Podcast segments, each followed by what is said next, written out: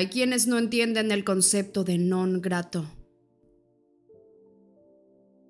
Estaba a punto de quedarme dormido. El bosque había pasado del negro al gris, ya que hacía como una hora que el sol se había asomado entre el velo de las nubes. Seth se había hecho bola y se había quedado dormido al instante a eso de la luna. Yo había de despertarlo al alba para hacer relevo. Incluso a pesar de haber estado corriendo toda la noche, me había resultado muy difícil calmar mi mente desbocada lo suficiente para conciliar el sueño. El correteo rítmico de Seth había ayudado un poco. Uno, dos, tres, cuatro. Uno, dos, tres, cuatro. Dom, dom, dom, dom. El apagado sonido de sus patas sobre la tierra reblandecida por la humedad había sonado una y otra vez, mientras efectuaba el amplio recorrido de la propiedad de los Colen. Lo cierto es que de tanto pasar por los mismos sitios ya estábamos dejando una marca en el suelo. Seth había tenido la mente en blanco, excepto por una borrosa mancha gris o verde mientras corría por el bosquecillo. Era muy apacible y había resultado de gran ayuda, pues me permitió llenar la mente con las imágenes de lo que él veía, en vez de permitir que mis propios recuerdos ocuparan una posición central. Y entonces, cuando me hallaba semidormido, un penetrante aullido de sed rompió la quietud de los primeros momentos del amanecer. Me levanté con paso inseguro, pues intenté hacer un sprint con las patas delanteras, antes de haber afianzado las traseras. Corrí hacia el lugar donde Seth se había quedado helado al oír pisadas de patas. Alguien acudía corriendo hacia nosotros. Muy buenos días, chicos. Seth soltó entre dientes un gemido de sorpresa. ¡Ah, Dios, lárgate, Lía! gimió Seth. Me detuve al llegar junto a él, que ya había echado la cabeza hacia atrás, preparado para soltar otro aullido, en esta ocasión para expresar su inconformidad. Basta de ruido, Seth. Está bien. Gimoteó un poco y arañó el suelo, donde levantó grandes surcos. Lía apareció trotando tras eludir los densos matorrales del bosque gracias a su menudo cuerpo gris. Vamos, deja de lloriquear, Seth, no seas tan infantil. Le solté un gruñido y pegué las orejas a la cabeza. Ella retrocedió de inmediato. ¿Qué crees que estás haciendo, Lía? La loba resopló de malas. Me parece bastante obvio, ¿no? Me uno a esta mierda de manada, al grupo de los renegados, al de los perros guardianes de vampiros. Soltó por lo bajo una risa sarcástica. Ni de broma, lárgate por donde viniste antes de que te desgarre un tendón como si pudieras alcanzarme, replicó la loba. Me dedicó una amplia sonrisa. ¿Tienes ganas de una carrera, oh audaz líder? Respiré hondo y llené tanto los pulmones que se me marcaron los costados hinchados. Luego, cuando estuve seguro de que no iba a ponerme a gritar, solté todo el aire de un soplo. Seth, ve a tranquilizar a los Colen, diles que solo es la tonta de tu hermana. Lancé esa idea con la mayor hostilidad posible. Yo me haré cargo del resto.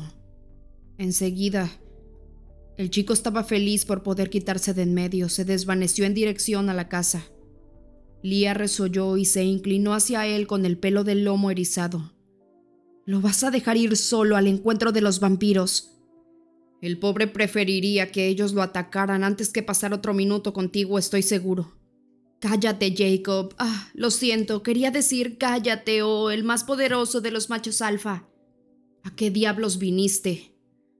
¿Crees que voy a quedarme sentada en casa mientras mi hermanito se ofrece voluntariamente a ser un juguete de masticar para vampiros? Seth no desea ni necesita tu protección. De hecho, nadie te quiere aquí. ¡Ah, qué disgusto tan grande! Nunca lo olvidaré. Hm, estalló. Dime una sola persona que me quiera por aquí y me iré. Así que después de todo, no viniste a causa de Seth, ¿no? Por supuesto que sí, intentaba hacerte saber qué se siente que nadie te quiera. No es un incentivo, no si sabes a qué me refiero. Rechiné los dientes e intenté mantener erguida la cabeza. Te envió Sam. No hubieran sido capaces de oírme si hubiera venido por orden de él. Ya no le debo lealtad a Sam.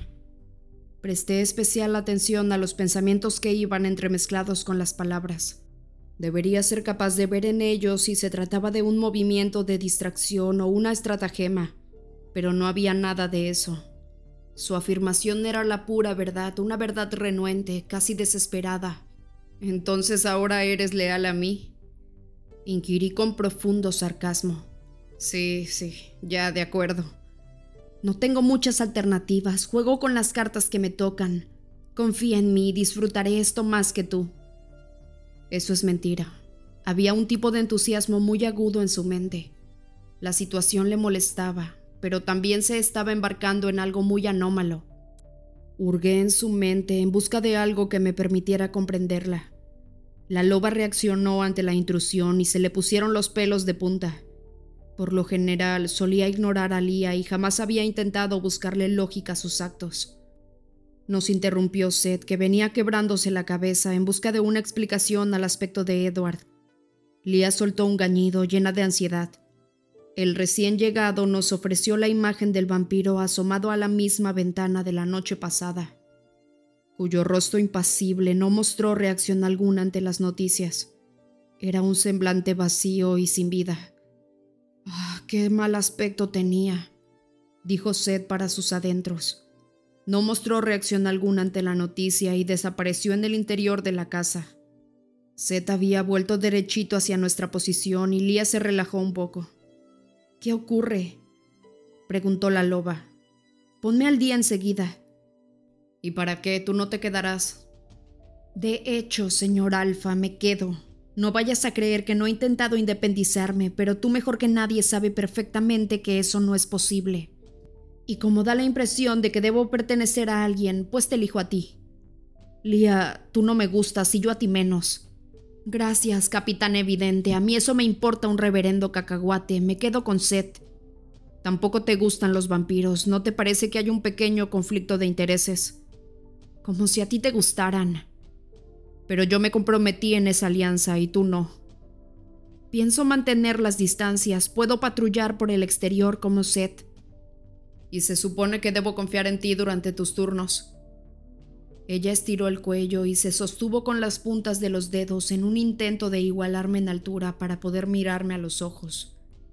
No voy a traicionar a mi manada. Me dieron ganas de echar la cabeza hacia atrás y lanzar un buen aullido, tal como había hecho Seth. Esta no es tu manada, porque ni siquiera es una manada. Pero ¿qué les pasa a los Clearwater? ¿Por qué no pueden dejarme solo? Seth surgió de pronto por detrás de nosotros y se puso a lloriquear ofendido. Genial. Pero fui útil, ¿no, Jake? Tú solo no eres un estorbo, chico, pero si entran juntos en el trato tú y tu hermana, la única forma que tengo de liberarme de Lía es mandándote a casa. Puedes echarme la culpa por querer que vuelvas a casa. Ah, Lía, lo arruinas todo. Sí, lo sé, repuso ella. Una enorme carga de desesperación lastraba ese pensamiento. Sentí el dolor implícito en esas tres palabras tan cortas. Era más de lo que había supuesto. No quería sentir aquello, no deseaba sentirme mal por ella.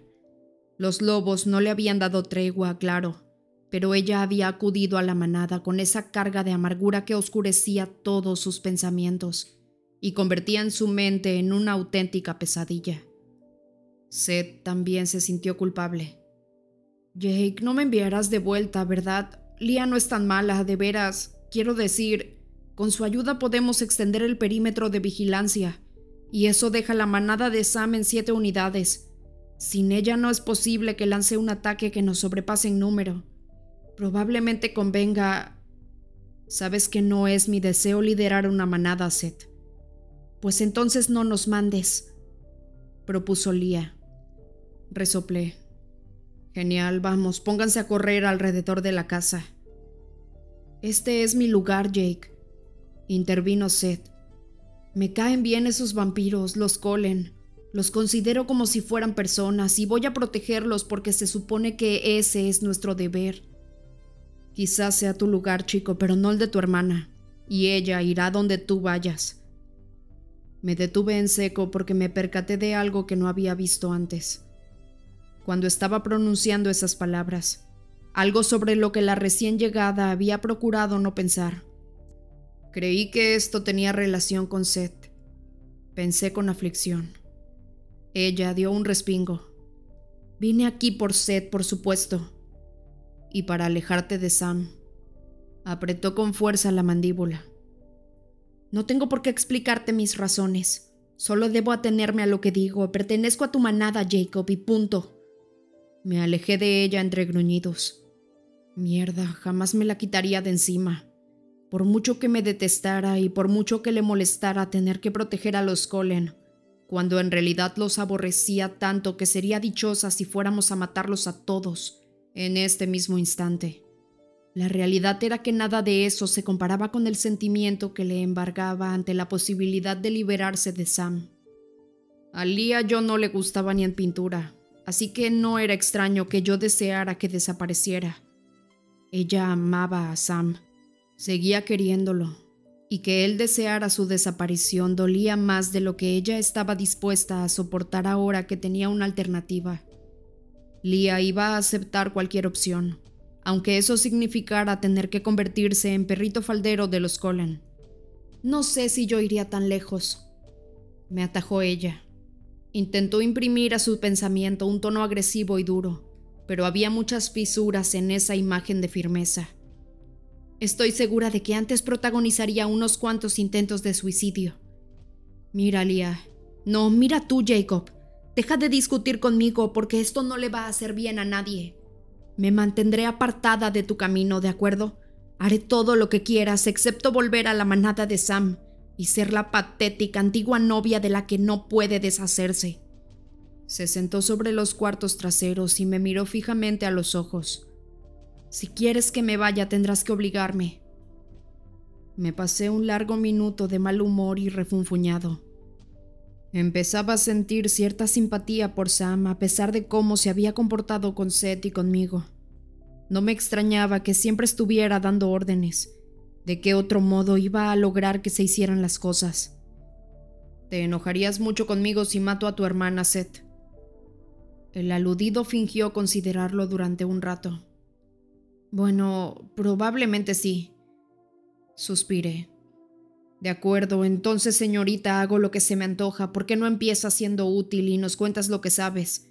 ¿Qué ocurrió anoche después de que nos fuimos? Se armó un escándalo de aullidos, pero lo más probable es que oyeran esa parte. Fueron tan fuertes que nos tomó un buen rato descubrir que ya no podíamos escuchar sus pensamientos. Sam estaba... Le fallaron las palabras pero no hacía falta. Pudimos verlo con su mente. Tanto Seth como yo nos encogimos. Después de eso, enseguida quedó claro que tendríamos que pensarlo dos veces. Sam tenía planeado hablar con los ancianos a primera hora de la mañana.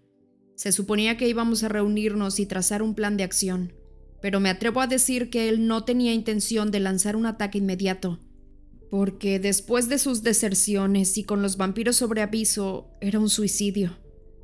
No estoy segura de sus planes, pero si yo fuera un chupasangre no me rodearía solo por el bosque. Se acaba de abrir la temporada de caza del vampiro. ¿Decidiste largarte esta mañana? Le pregunté. Pedí permiso para volver a casa y contarle a mi madre lo que había sucedido la noche anterior, cuando nos dividimos para patrullar. Maldición, ¿se lo contaste a mamá? aulló Seth. Deja a un lado el rollo familiar un momento, Seth, continuó Alia. En cuanto adopté forma humana, me tomé un minuto para darle vueltas a lo ocurrido. Bueno, a decir verdad, me tomé toda la noche. Apuesto a que los demás pensaron que me había dormido, pero había mucho sobre lo cual reflexionar. Todo esto de dos manadas separadas, con dos mentes grupales diferentes, al final sopesé la seguridad de Seth y las eh, demás ventajas. Por un lado, frente a la idea de convertirme en una traidora y soportar la pestilencia vampiro por quién sabe cuánto tiempo. Ya sabes cuál fue mi decisión. Le dejé una nota a mi madre. Supongo que nos enteraremos del momento en que Sam se dé cuenta. La joven Clearwater alzó una oreja hacia el oeste. Sí, eso me imagino. Coincidí. Así que eso es todo, ¿y qué hacemos ahora? preguntó ella. Lía y su hermano me miraron expectantes. Ese era el tipo de cosas que no deseaba tener que hacer. Por ahora nos limitaremos a mantener los ojos abiertos, no podemos hacer nada más. Lo más probable es que quieras echar una siestecita, Lía. Tú no tienes tanto o más sueño que yo. ¿Pero no ibas a hacer lo que yo te dijera? Está bien, de acuerdo, harás que me salgan canas. Refunfuñó. Luego bostezó. Bueno, lo que sea, no me preocupa. Voy a patrullar la línea fronteriza, Jake. No estoy cansado para nada. Seth tenía tal alegría en el cuerpo porque no los hubiera obligado a volver a casa, pero no dejaba de hacer cabriolas de puro entusiasmo. Sin duda, sin duda. Voy a hacer acto de presencia en casa de los Cullen. Seth siguió el sendero recién impreso en la tierra reblandecida por la humedad. Lia lo miró con gesto pensativo. Tal vez un par de rondas antes de quedar catatónica. Oye, Seth, ¿quieres ver cuántas lamidas soy capaz de darte? No, Lía se internó en el bosque a toda prisa en pos de su hermano. Aulló bajito mientras sofocaba una risita. Expresé mi descontento con un gruñido, pero fue en vano. Se acabaron el silencio y la paz. Lía estaba haciendo un gran esfuerzo, había reducido las burlas al mínimo, mientras recorría el circuito de vigilancia, pero era imposible pasar por alto su actitud, que excedía en confianza en sí misma. Me acordé entonces del dicho dos son compañía. No se aplicaba este caso. Yo solo ya tenía la mente bien ocupada, pero si éramos tres me resultaba difícil no pensar que estaba dispuesto a cambiarla por cualquier otro de la manada. ¿Y qué me dices de Paul? sugirió ella. Quizá, concedí. Ella se rió para sus adentros, demasiado nerviosa y acelerada como para tomárselo a mal. Me pregunté cuánto le duraría el efecto de evitar la compasión de Sam. Entonces ese será mi objetivo, ser menos molesta que Paul. Sí, haz la prueba. Adopté forma humana cuando llegué a pocos metros del prado, a pesar de que no había planeado pasar mucho tiempo como hombre en esa zona, pero tampoco había contado con tener a Lee en mi cabeza. Me puse los raídos shorts y crucé el jardín. La puerta se abrió antes de que pusiera un pie en las escaleras. Carlyle salió a mi encuentro. Me sorprendió que fuera él en vez de Edward. Llevaba escrito en el semblante el cansancio y la derrota. El corazón se me heló durante un instante y tropecé, incapaz de decir ni mu. ¿Estás bien, Jacob? inquirió el vampiro. Vela, pregunté con voz estrangulada. Ella está estable, como la noche pasada. ¿Te asustó mi presencia? Lo siento. Edward me avisó que venías en forma humana y vine a recibirte, pues él no quiere separarse de Bella ahora que está despierta. Edward no quería perderse ni un minuto de la compañía de Bella, ya que a esta no le quedaba mucho tiempo de vida. Carlyle no lo dijo en voz alta, pero la idea flotaba en el aire como si lo hubieran dicho. Habían pasado bastantes horas desde que dormí antes de mi última ronda, y fue entonces cuando sentí el bajón. Me adelanté un paso y me dejé caer sobre uno de los escalones del porche. Apoyé la espalda en el barandal. Carlyle se sentó en el mismo escalón, descansando el cuerpo sobre la otra barandilla, con ese sigilo que únicamente los vampiros poseen. La noche pasada no tuve oportunidad de darte las gracias, Jacob. No sabes cuánto aprecio tu compasión. Sé que tu propósito es proteger a Bella, pero te debo la seguridad del resto de mi familia. Edward me contó lo que hiciste. No fue nada, murmuré. Como prefieras. Permanecimos sentados en silencio. Podía oír la conversación de los demás en el interior del edificio. Escaleras arriba, Emmet, Alice y Jasper hablaban en voz baja con tono serio. Esme tarareaba de forma disonante en otra habitación. Rosalie y Edward respiraban. No sabría explicar cuál era la diferencia, pero me sentía perfectamente capaz de apreciar la diferencia entre su aspiración y el resuello trabajoso de Bella, cuyos latidos arrítmicos también podía escuchar. Era como si el destino se hubiera propuesto a obligarme a llevar a cabo todo lo que había prometido no hacer en las últimas 24 horas y yo estaba holgazaneando por allí, en espera de la noticia de su muerte. No quise seguir escuchando. Hablar era mejor que oír. ¿Considera a Bella una más de su familia? Le pregunté a Carlyle. Había notado algo en su comentario anterior, cuando me había agradecido la ayuda que le había brindado al resto de la familia. Sí, ya la considero como otra hija más, una muy querida, pero la dejará morir. Se quedó en silencio durante tanto tiempo que acabé por alzar la vista. Su rostro reflejaba un enorme cansancio. Sabía cómo se sentía. Tengo una idea de tu opinión al respecto, contestó al final. Pero no puedo ignorar su voluntad. No sería correcto elegir por ella ni obligarla. Me habría encantado enojarme con él, pero resultaba difícil. Era como si me estuviera devolviendo mis propias palabras, pero entremezcladas. Si antes eran válidas, ahora también, pero era difícil aceptarlo cuando Velas estaba muriendo. Aún así, me acordé de cómo me sentía en el suelo, aplastado por la voz alfa de Sam, sin otra elección que verme involucrado en el asesinato de mi amada. Sin embargo, no era lo mismo. Sam se equivocaba y Bella amaba a las criaturas indebidas. ¿Usted cree que tiene alguna posibilidad de lograrlo? Como vampiro, quiero decir, no como humana. Bella me contó de Esme. Yo diría que existe una posibilidad razonable, respondió con calma. He visto obrar milagros al veneno del vampirismo, pero hay extremos que ni siquiera éste es capaz de superar. El corazón de Vela late ahora con demasiado esfuerzo. Si le falla, no podré hacer mucho por ella. El corazón de la embarazada palpitó de forma agitada e irregular, dándole un énfasis agónico a las palabras del médico. Quizá el planeta había empezado a invertirse. Eso justificaría que ahora todo fuera lo contrario a como eran las cosas el día anterior y la explicación de por qué confiaba en lo que antes me había parecido lo más abominable del mundo. Con exactitud, ¿qué le está haciendo esa cosa? Inquirí con un hilo de voz. Anoche estaba mucho peor, miré por la ventana y vi los tubos y toda la parafernalia. El feto no es incompatible con el cuerpo, pero sí demasiado fuerte. Por eso es posible que ella pueda soportarlo durante un tiempo. El mayor problema es que la criatura no le permite obtener el sustento necesario. El cuerpo de Vela rechaza cualquier forma de nutrición. He intentado aportarle nutrientes por vía intravenosa, pero no los asimila. La enfermedad se está acelerando. Observo al feto y también a ella, y la veo morir de inanición hora tras hora. No logro detenerlo ni que vaya más lento, y tampoco he sido capaz de descubrir el propósito del feto. La voz fatigada se le quebró al final de la frase.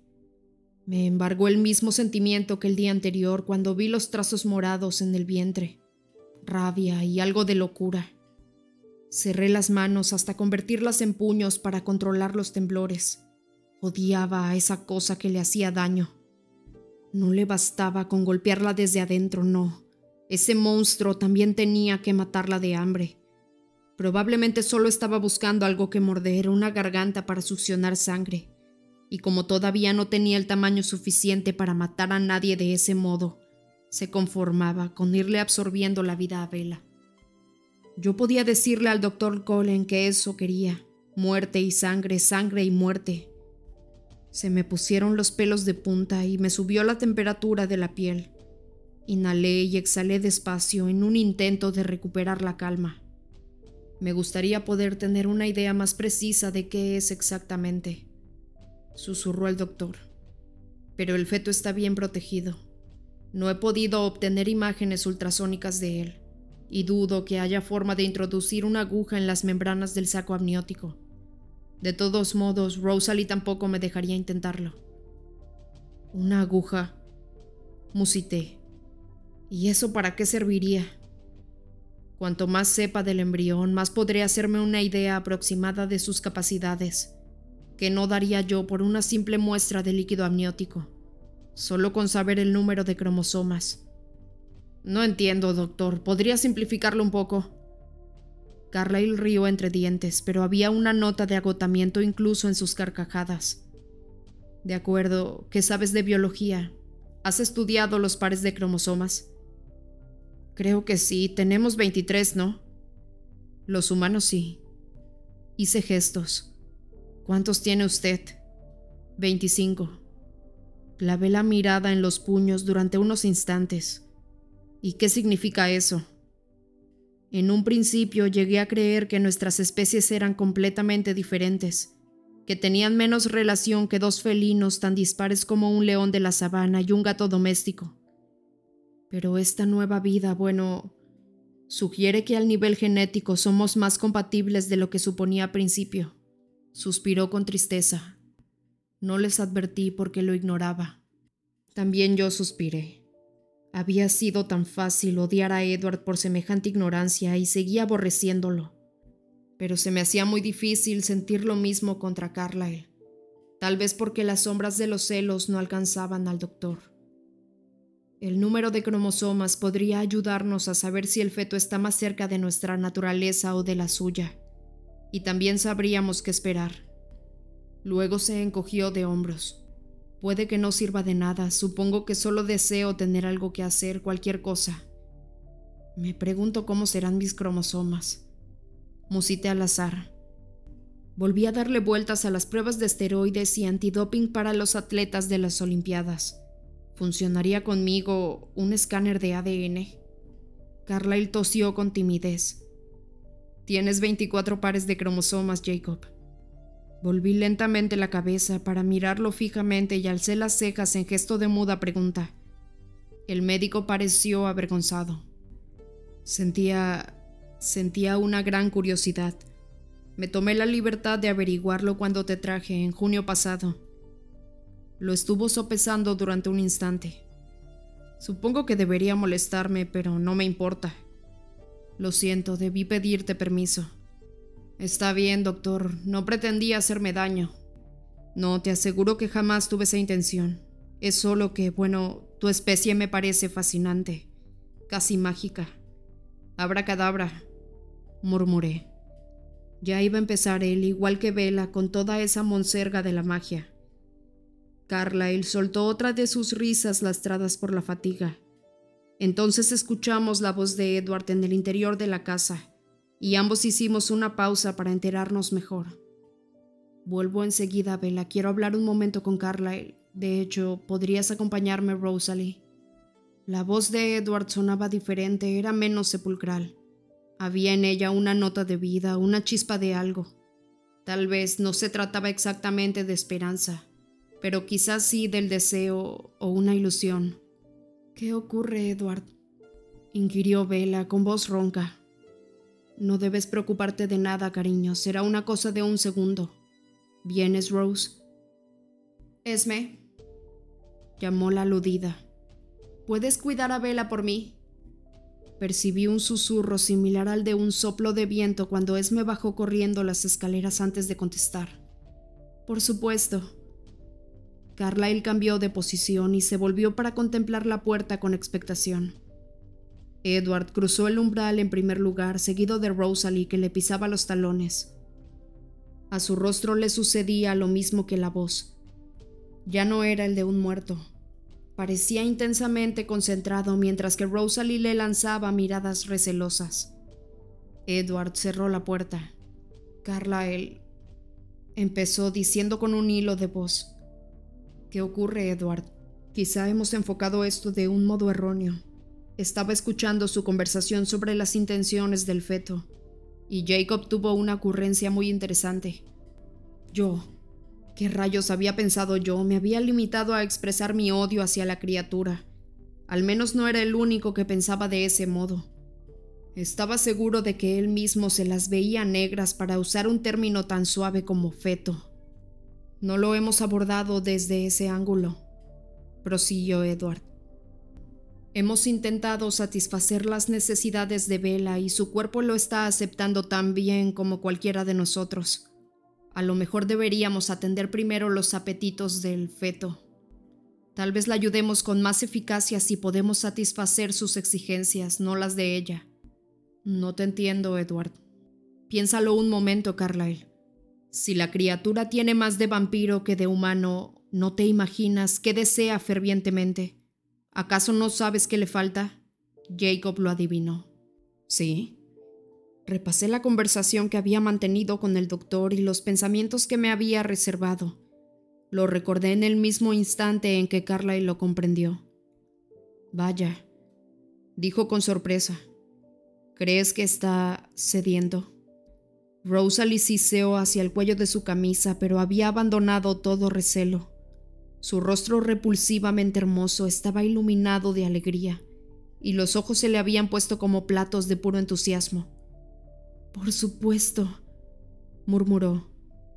Carlyle, tenemos guardada toda esa sangre del tipo negativo para Vela. Es una idea estupenda, añadió sin dirigirme la mirada. Mmm, Carlyle se llevó la mano al mentón, sumido en sus pensamientos. Me pregunto en tal caso cuál sería la mejor forma de administrársela. Rosalie meneó la cabeza. No tenemos tiempo para ponernos creativos, ¿de acuerdo? Sugiero empezar por el sistema tradicional. Aguarda un minuto, espera, espera, murmuré. ¿Estás sugiriendo que Vela beba sangre? Fue idea tuya, perro, replicó Rosalie que fue capaz de fruncirme el ceño sin mirarme. La ignoré y observé a Carlyle. En sus ojos relucía el mismo juego de posibilidades y esperanzas que había visto en el semblante de Edward. Se mordió los labios, absorto. Es que me parece...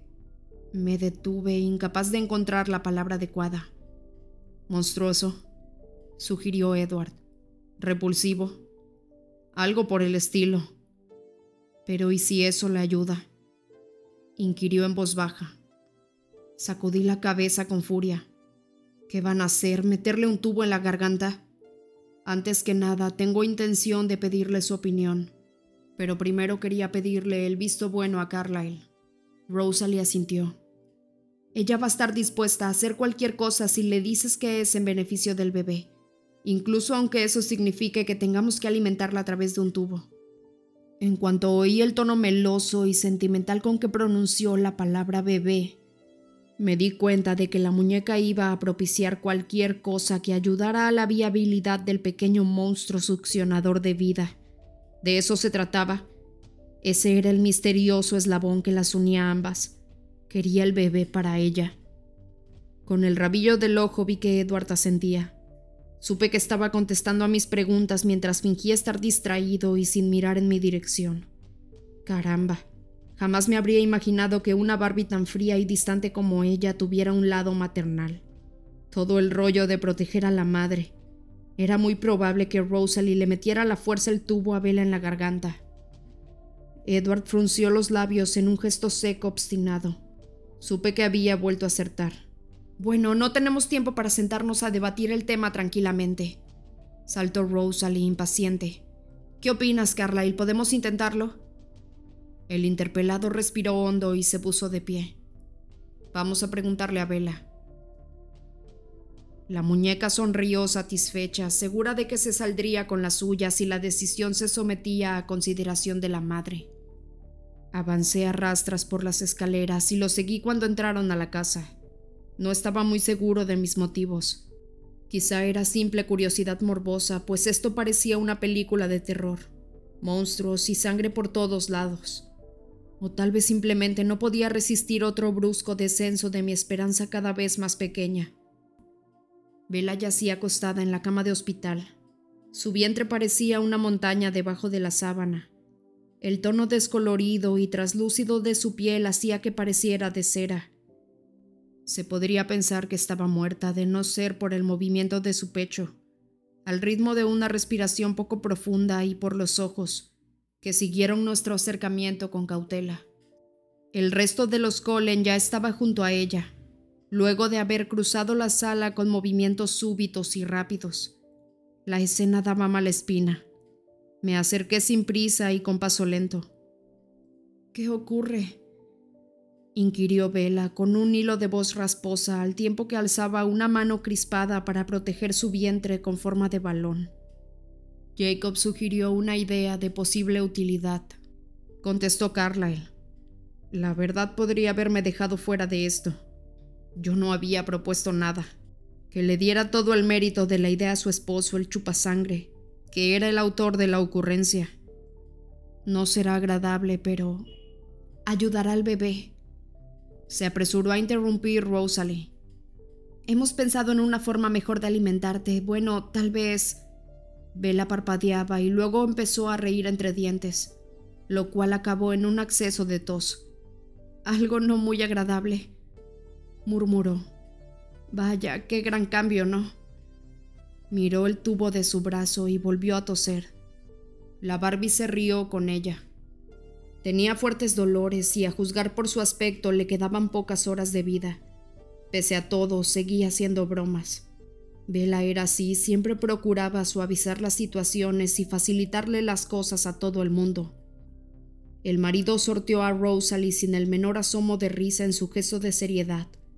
Eso me gustaba. Saber que la estaba pasando peor que yo ayudaba, aunque solo fuera un poco. Le tomó la mano con la que no protegía la barriga hinchada. Vela, mi amor, te vamos a pedir que hagas algo monstruoso y repulsivo, le dijo Edward utilizando los mismos adjetivos calificativos que me había sugerido a mí hacía un momento. Bueno, al menos se lo decía clarito y sin rodeos. Su respiración poco profunda se aceleró. ¿Qué tan malo? Creemos que las preferencias alimentarias del feto podrían ser más propias de nuestra naturaleza que de los de la tuya. Sospechamos que está sediento. Ella parpadeó. Oh, oh. Tu estado se deteriora rápidamente. Bueno, el de los dos. No hay tiempo que perder y debemos poner esto en marcha del modo más digerible posible. La manera más rápida de comprobar la teoría es que beba sangre, concluyó ella en un susurro. Luego asintió brevemente, ya que no le quedaban fuerzas más que para mover un poco la cabeza. Puedo hacerlo, así voy practicando para el futuro, ¿no? Los labios agotados de la embarazada se estiraron hasta formar una débil sonrisa mientras miraba a Edward. Él no se la devolvió. Rosalie empezó a dar golpecitos en el suelo con la punta del zapato. El sonido resultaba de lo más irritante. Me pregunté cómo reaccionaría si la estampaba contra la pared en ese mismo momento. Bueno, ¿quién me pasa un oso pardo? bromeó Bella. Carla y Edward intercambiaron una mirada rápida. Rosalie dejó de zapatear. ¿Qué pasa? La prueba sería más efectiva si tomáramos la vía rápida, contestó el doctor. Si lo que el feto desea es sangre, le explicó Edward. No va a ser de sangre animal. Tú no notarás la diferencia, Vela. La animó Rosalie. No le des vueltas. Ella abrió los ojos como platos. ¿Quién? inquirió con un suspiro y su mirada revoloteó hacia mí. No vine como donante, Vela. Refunfuñé. Además, lo que esa cosa busque sangre humana y dudo que la mía le sirva.